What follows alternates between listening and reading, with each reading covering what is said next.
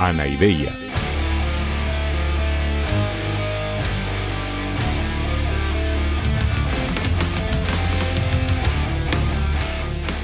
Podcast cínico de divulgación filosófica.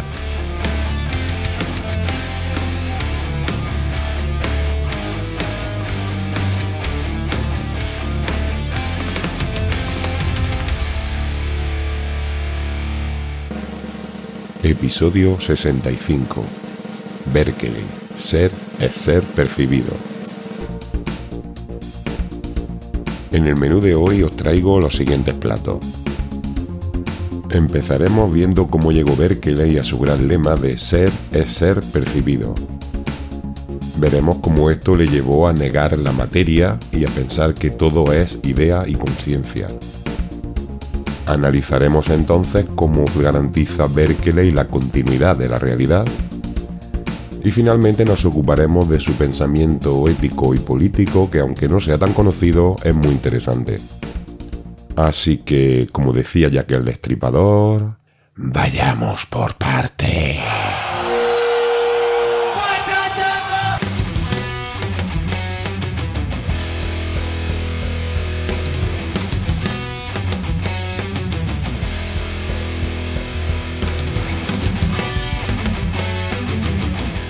Hola, hola, hola, mis queridos drugos.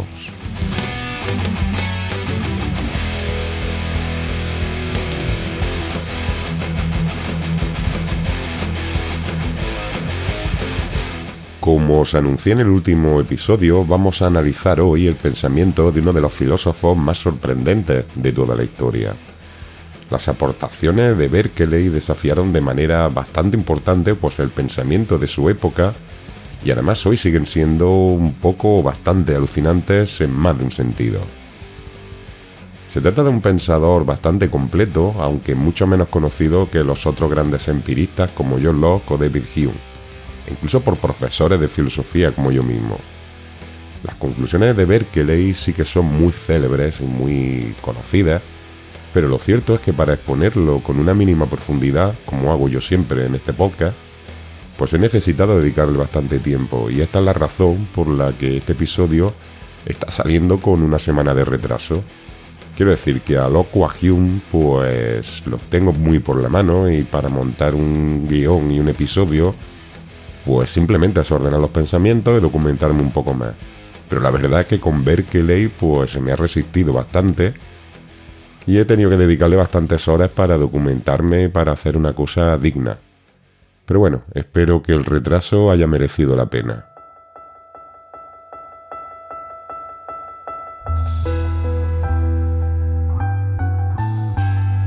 En fin, vamos al lío que se va al tiro.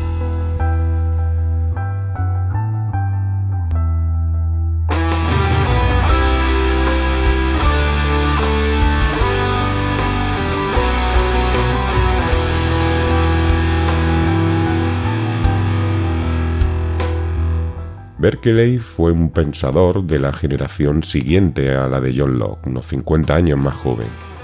Nació concretamente en 1685 en Dieser, que está en, la, en el sur de la Irlanda previa a la anexión británica, y él formaba parte de, pues, de la élite anglicana y pro-inglesa que estaba polemizando con las facciones católicas mm, que eran reacias a integrarse en el Reino Unido. Entre otras instituciones se formó en el conocido Trinity College de Dublín, donde además acabó siendo profesor de hebreo y de teología, aunque bueno, antes estuvo viajando bastante por toda Europa e incluso por las colonias americanas, donde tuvo algunas aventuras y peripecias. En fin, en 1734 fue nombrado obispo de Cloyne, que está también en Irlanda, en el sur, y fue un puesto que desempeñó hasta el final de su vida, aunque en realidad los últimos años los pasó en Oxford, viviendo en casa de uno de sus hijos, y allí es donde murió en 1753. En su día acordaros que os dije que Spinoza le había hecho un Descartes a Descartes en el sentido de que había llevado al límite sus planteamientos racionalistas y que había llegado donde Descartes nunca habría querido. Pues ahora podríamos decir que Berkeley le hizo un John Locke a John Locke. E incluso no solo a John Locke, sino a toda la historia de la filosofía Yo diría que al menos desde Plotino. Quizás si efectuamos a Leibniz, que tuvo unas conclusiones en parte coherentes, ya veréis. Y bueno, aparte de a toda la historia de la filosofía, lo que hace Berkeley es meterle un hostiazo importante básicamente al sentido común y a la noción de realidad normal que tenemos los seres humanos en nuestra mayoría. Y bueno, yo creo que no estoy exagerando, ahora lo vais a ver.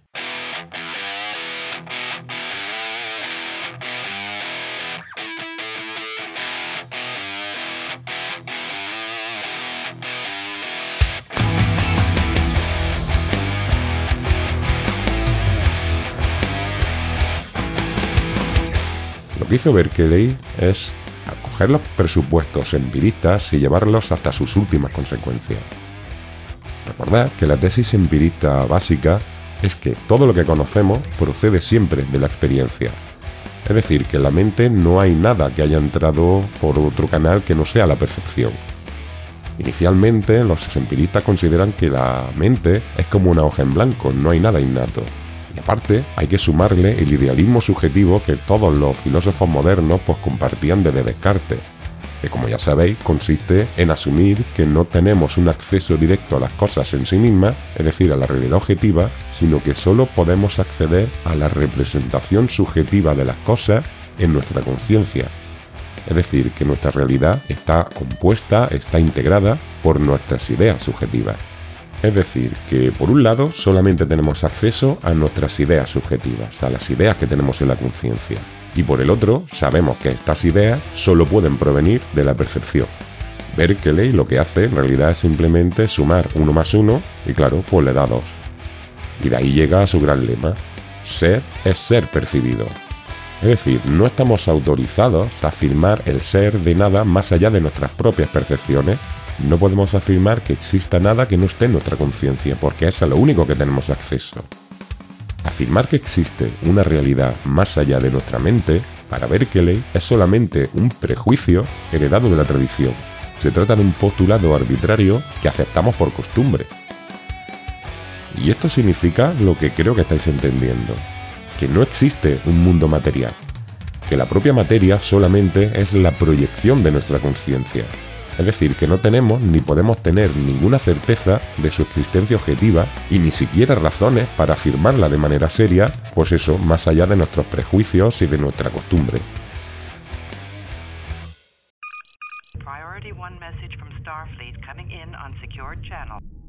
Uy, mira, parece que tenemos ya comunicación con la nave estelar Enterprise. Solicito permiso para hablar. Sí, sí, adelante, señor Spock, hable usted. No sé si he comprendido bien lo que dice este Berkeley. ¿Está afirmando que la realidad no existe? Mm, bueno, no es exactamente que afirme que no exista la realidad, sino que entiende que la definición tradicional de existir es errónea y propone una nueva definición del ser, del existir.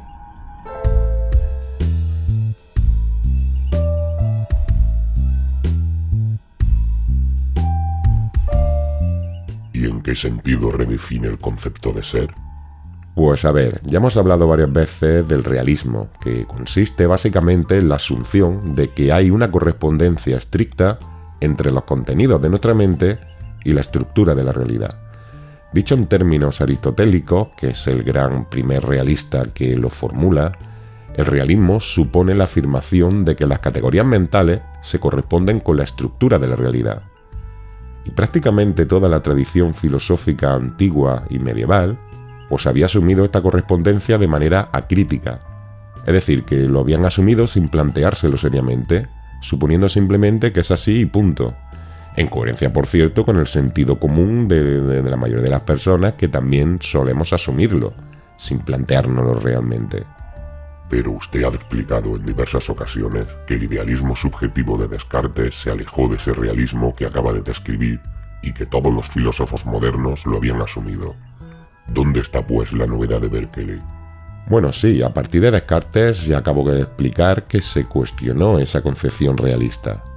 Efectivamente, los filósofos modernos se dieron cuenta de que no podemos estar seguros de que nuestras ideas subjetivas se correspondan directamente con una realidad objetiva Por eso el problema fundamental de la filosofía moderna, tanto en el bando de los racionalistas como en el de los empiristas, pues había sido eh, hasta ahora estudiar cómo se forman nuestras ideas, es decir, cómo se genera el conocimiento de la realidad y si hay alguna manera de asegurarnos de que sea un conocimiento auténtico, es decir, de que este conocimiento sea correspondiente y adecuado a la realidad objetiva.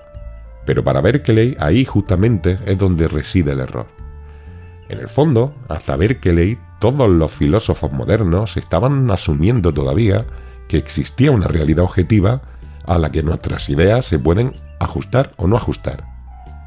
Por ejemplo, recuerde usted que Descartes postuló la existencia de tres sustancias y una de ellas es la rex extensa, es decir, la sustancia material, y que como sustancia existe de manera independiente, lo cual recuerde usted que generó el problema del puente en el que estuvimos dándole vueltas en todo el racionalismo, el problema de cómo es posible que interactúe la conciencia, que es una sustancia inmaterial, con la materia, que es algo, pues eso, material.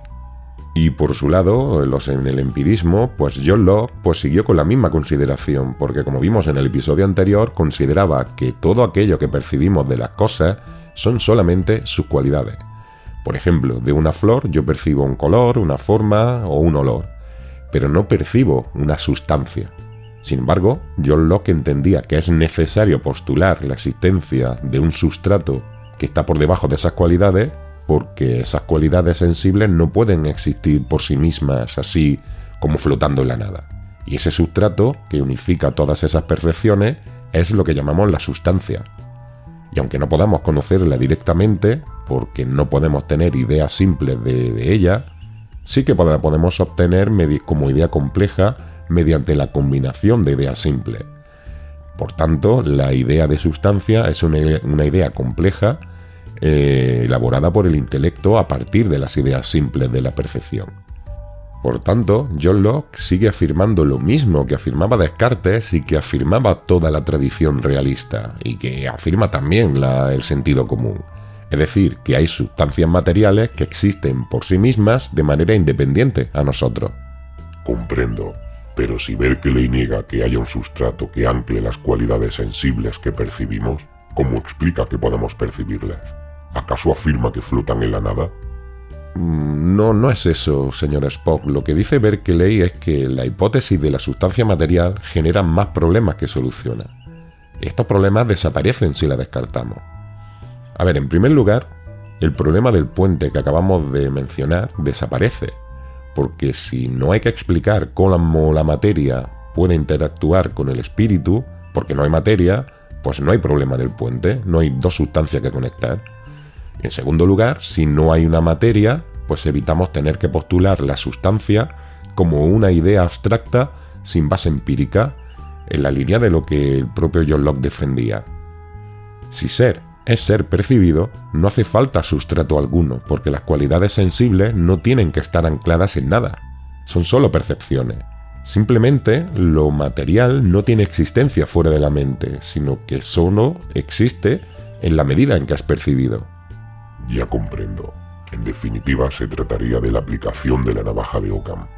Exacto, ya la visto usted muy bien. Eh, la hipótesis de que existan sustancias extensas es una explicación mucho más complicada que la hipótesis de que no las haya. Y la explicación más simple, como dice la navaja de Ockham, es la buena.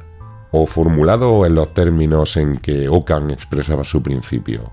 No hay necesidad de multiplicar los entes innecesariamente y por tanto postular las sustancias materiales es innecesario. No hace falta, es complicar la ecuación. Lo único necesario para que haya una realidad es un sujeto que la perciba, nada más. Pero a ver, un momento. ¿Estás diciendo que las cosas solo existen cuando las estamos viendo? Hola, Pipi. A ver, no es exactamente eso. Cuando Berkeley dice que la existencia de las cosas depende de una conciencia que las perciba, no se refiere solo necesariamente a conciencias finitas como la tuya o la mía. Si solo existiéramos las mentes finitas, pues sería lo que tú dices. El mundo dejaría de existir cuando no está siendo percibido por nadie. Y entonces estaríamos hablando de una realidad intermitente que ahora existe cuando se percibe, ahora no existe cuando no se percibe. Es decir, que cada vez que yo cierre los ojos, pues desaparecería el mundo. Pero esto para Berkeley es absolutamente absurdo, igual que para ti o para mí. Por tanto, si esto es absurdo, tiene que existir necesariamente una conciencia infinita que esté percibiéndolo todo siempre y que por tanto garantiza la continuidad de la realidad. ¿Otra vez? Son un poco pesados todos estos filósofos solucionándolo todo siempre con Dios, ¿no? Al final va a tener razón Diógenes, que siempre se queja de eso. Bueno, Pipi, es que piensa que este señor era obispo, o sea que es que es normal que introduzca la figura de Dios como garante de la continuidad de la realidad. Siento disentir con usted y con Berkeley, pero creo que la señorita Calzas Largas tiene razón. Independientemente de su oficio o su vocación, la introducción de un ser sobrenatural en la argumentación lo aleja del pensamiento filosófico. Además, contraviene también el principio de la navaja de Ockham que él mismo acaba de utilizar. Introduciendo a Dios, la explicación se hace más compleja. De hecho, creo que esta hipótesis conlleva más complejidad que la hipótesis de la existencia de la materia independiente de la conciencia. Sí, sí, ya entiendo su punto de vista y en el fondo tiene bastante sentido. El principio de economía de Ockham exhortaba a no multiplicar los entes sin necesidad, como acabamos de ver. Y podría entenderse efectivamente que introducir a Dios en la ecuación es introducir a un ente innecesario. Pero en favor de Berkeley hay que decir que él no lo introduce innecesariamente o por capricho. En rigor, su argumento es una demostración de la existencia de Dios, y una demostración por reducción al absurdo, y además muy sencilla. A ver, si Dios no existe, pues entonces la realidad sería intermitente.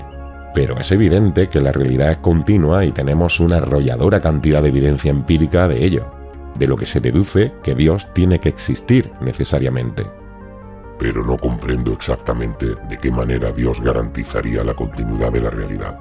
Desarrolle la idea, por favor. Sí, sí, explícalo mejor porque yo tampoco me entero. Pues a ver, lo que Berkeley está afirmando es que ser es ser percibido, de manera que solo existe lo que estoy percibiendo en este momento. Por ejemplo, yo ahora mismo no estoy percibiendo mi coche, y lo cual en principio implicaría que ahora mismo mi coche no existe, o incluso si cierro los ojos, el micrófono que tengo aquí delante dejaría de existir porque dejaría de ser percibido. Pero esto no tiene sentido y el propio Berkeley admite que sería una locura admitirlo. Pero al haber una conciencia infinita que todo lo percibe, pues sí que tenemos la garantía de que todo sigue existiendo porque todo sigue siendo percibido. Es decir, en este momento Dios está percibiendo mi coche de manera que, aunque yo no lo esté percibiendo, el coche existe. Por eso podemos afirmar que la realidad es continua, con independencia de nuestras percepciones y sin necesidad de postular la existencia de una sustancia material que dé continuidad a la realidad. La continuidad de la realidad está en que está siendo percibida siempre por Dios, no en que se base en una materia externa y existente con independencia a toda conciencia. Ah, ya entiendo. Entonces lo que dice este señor es que todas las cosas son como yo, ¿no? Mm, a ver, ¿qué es lo que quieres decir, Pipi? Bueno, mm, ya me has explicado varias veces que yo soy un personaje de este podcast. Yo percibo cosas y soy percibida por los oyentes, pero solo cuando lo decides tú, que es quien hace este podcast. Bueno, yo y los otros personajes, al señor Spock le pasa igual. De nuevo, creo que la intuición de la señorita Calzas Largas ha dado en el clavo. Tanto su existencia como la mía no están ligadas a nada material, sino a la percepción que usted tiene y hace tener a los oyentes del podcast. Como creador del podcast, usted desempeña la misma función que Berkeley atribuía a Dios en la realidad.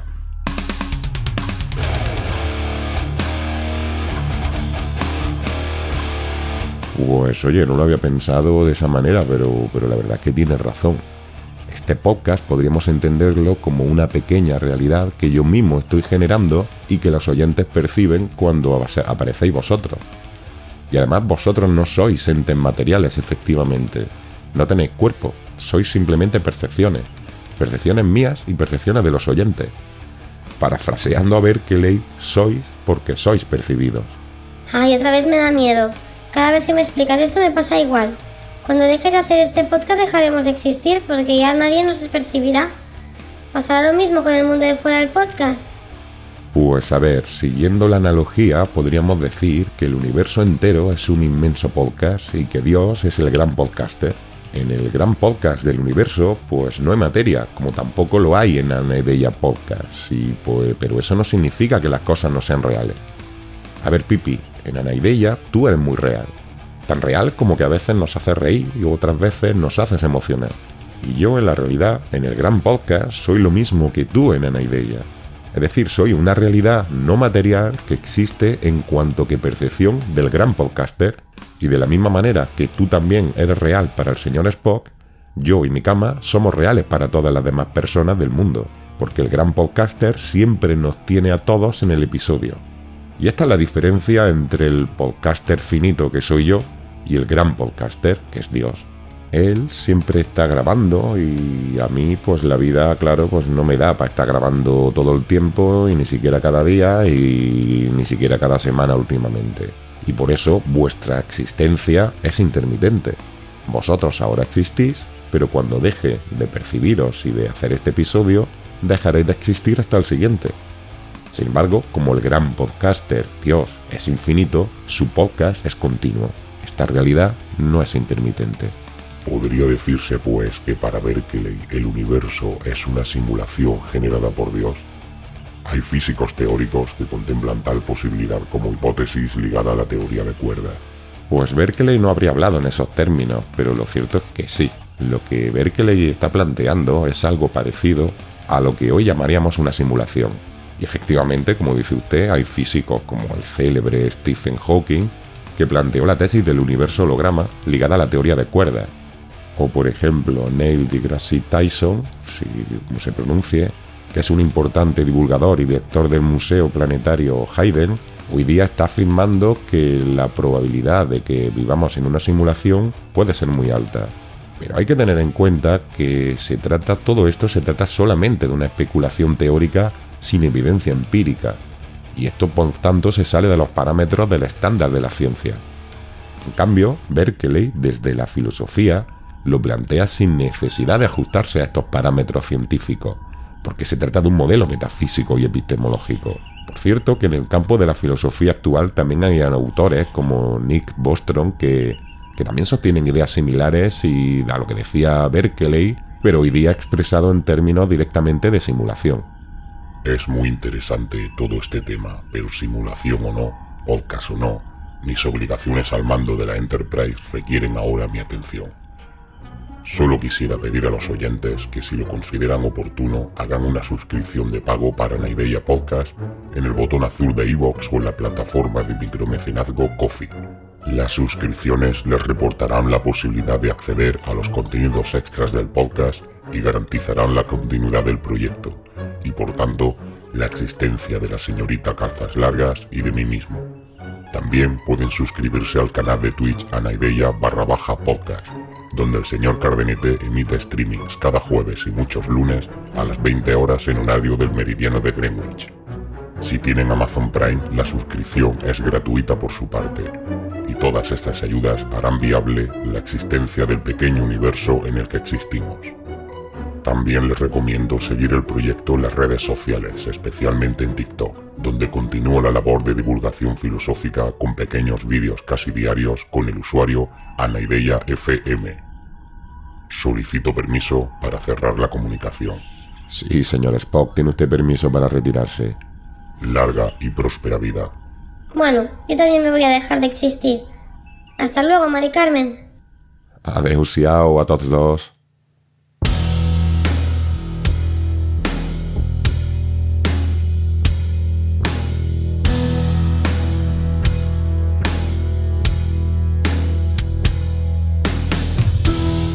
Bueno, le haya pasado la historia básicamente por lo que acabamos de ver, por sus aportaciones epistemológicas y metafísicas. Pero lo cierto es que también desarrolló un pensamiento ético-político interesante. Y cuando digo ético-político, así todo junto, no lo hago simplemente por resumir, sino porque para él ambas disciplinas están íntimamente ligadas. Lo primero que hay que tener en cuenta es que su pensamiento en este ámbito está muy ligado a su contexto político, que fue el de las luchas entre los partidarios y detractores del absolutismo político. Recordemos que con la Revolución Gloriosa ocurrida en 1688 y de la que ya vimos que John Locke fue un gran partidario y un teórico, pues se había conducido a una monarquía parlamentaria.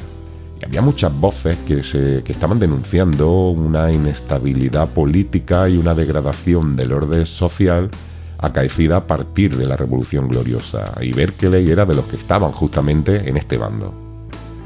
No puede decirse que Berkeley fuera exactamente un absolutista, al estilo de Thomas Hobbes, pero lo cierto es que sí que defendía la obligación moral, fijaros, obligación moral, de la obediencia a la autoridad política efectiva como única vía para el orden social.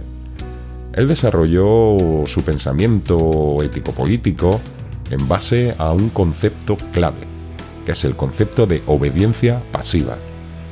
Berkeley considera que todos tenemos el deber moral de obedecer pasivamente al poder civil supremo del país en el que estemos viviendo. Y esto implica cumplir estrictamente las leyes o aceptar los castigos o penas establecidos por transgredirlas. Es en esto lo que consiste la obediencia pasiva. Se trata del precepto moral negativo que implica el deber de abstenerse de hacer lo que prohíben las leyes. En cambio, la obediencia activa sería la consecuencia del libre albedrío y permitiría que cada uno haga lo que considere oportuno siendo flexible con los preceptos morales. Es decir, que la obediencia pasiva exige no saltarse las leyes en ningún caso y la activa pues exige actuar siguiendo las normas morales, aunque en esto sí que hay excepciones. Berkeley señala que en la vida moral hay casos en los que tenemos que elegir entre dos opciones malas y claro, en este caso la norma no nos sirve y lo que tenemos que hacer es actuar, actuar buscando el mal menor. Por ejemplo, un ejemplo clásico que ya vimos con San Agustín. Si en un parto tenemos que elegir entre la vida de la madre y la del niño, pues los principios morales no nos son suficientes y tendremos que actuar en base al libre albedrío para elegir una de las opciones. Che, pelotudo, ¿De qué principios morales habla este obediente pasivo? Hola, buen día, Diógenes. Pues a ver, teniendo en cuenta que era obispo, pues es obvio que está hablando de los valores y principios morales del cristianismo. Sí, ya imaginé. ¿Y de dónde se supone que sacan estos cristianos esos valores? Bueno, pues a ver, en última instancia de la Biblia, que es el texto sagrado del cristianismo, y bueno, a la práctica de la tradición que ha interpretado el texto bíblico durante siglos, generando todo un conjunto de directrices morales concretas que se derivan de la Biblia en definitiva. Es decir, preceptos como los diez mandamientos, que incluyen el no mentir, el no matar o el no robar, o directrices como las de amar al prójimo como a uno mismo, o la de no devolver el mal que te hacen. Bárbaro. Y en todo ese quilombo, ¿dónde queda lo de obedecer pasivamente a los boludos que mandan?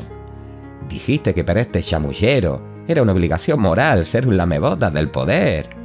Bueno, es que eso no sería exactamente parte de la tradición cristiana, sino que es una aportación propia de Berkeley.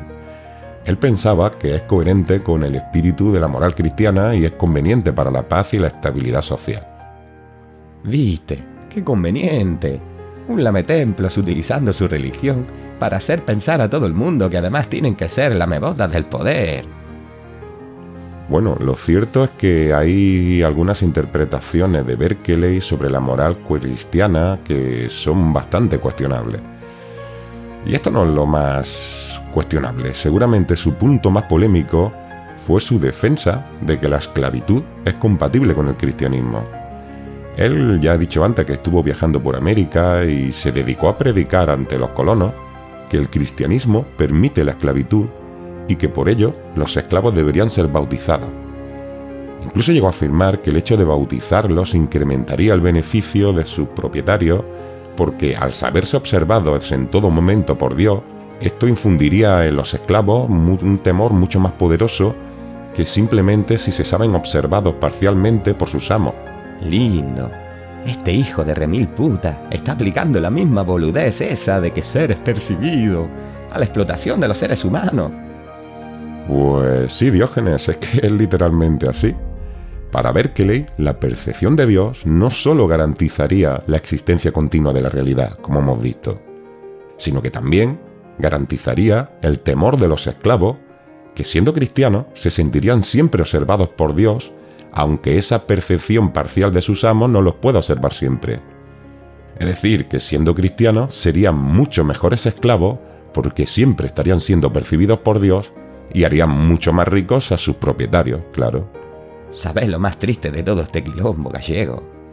Que ya no me sorprende nada de estos hijos de remil puta. Lo más triste no es que utilice la religión para someter a la gente sencilla, que para eso sirve la religión. Pero es que también están utilizando la filosofía para lo mismo. Si Sócrates levantara la cabeza, vomitaría la cara de Platón al ver hacia dónde ha conducido la filosofía. Sayonara, baby. Bueno, pues lo cierto es que, como decíamos en el episodio anterior, cuando vemos llegar a este tipo de conclusiones a personas inteligentes e instruidas, pues la verdad que no podemos dejar de sentir ciento sonrojo por la condición humana. Quizá podamos encontrar una buena explicación de este hecho con el emotivismo moral de David Hume, que es justamente el próximo autor que vamos a tratar y que es el último ya, y yo diría que el más grande, de la serie de los empiristas. Antes de eso, recuerdo que en los postres de Berkeley del episodio de hoy, en los contenidos extra que como antes os ha explicado el señor Spock, son accesibles para los suscriptores del podcast, eh, veremos varios textos de Berkeley que creo que serán muy interesantes. Pero bueno, hoy vamos a dejarlo ya, que ya está bien, hemos explicado lo más importante de Berkeley. Y bueno, ahora sí, con esto y un bizcocho, hasta el martes a las 8. Cuando me muera, échame a los perros. Ya estoy acostumbrado. Y a todos estos esclavistas, echarlos a un pozo y mearos encima.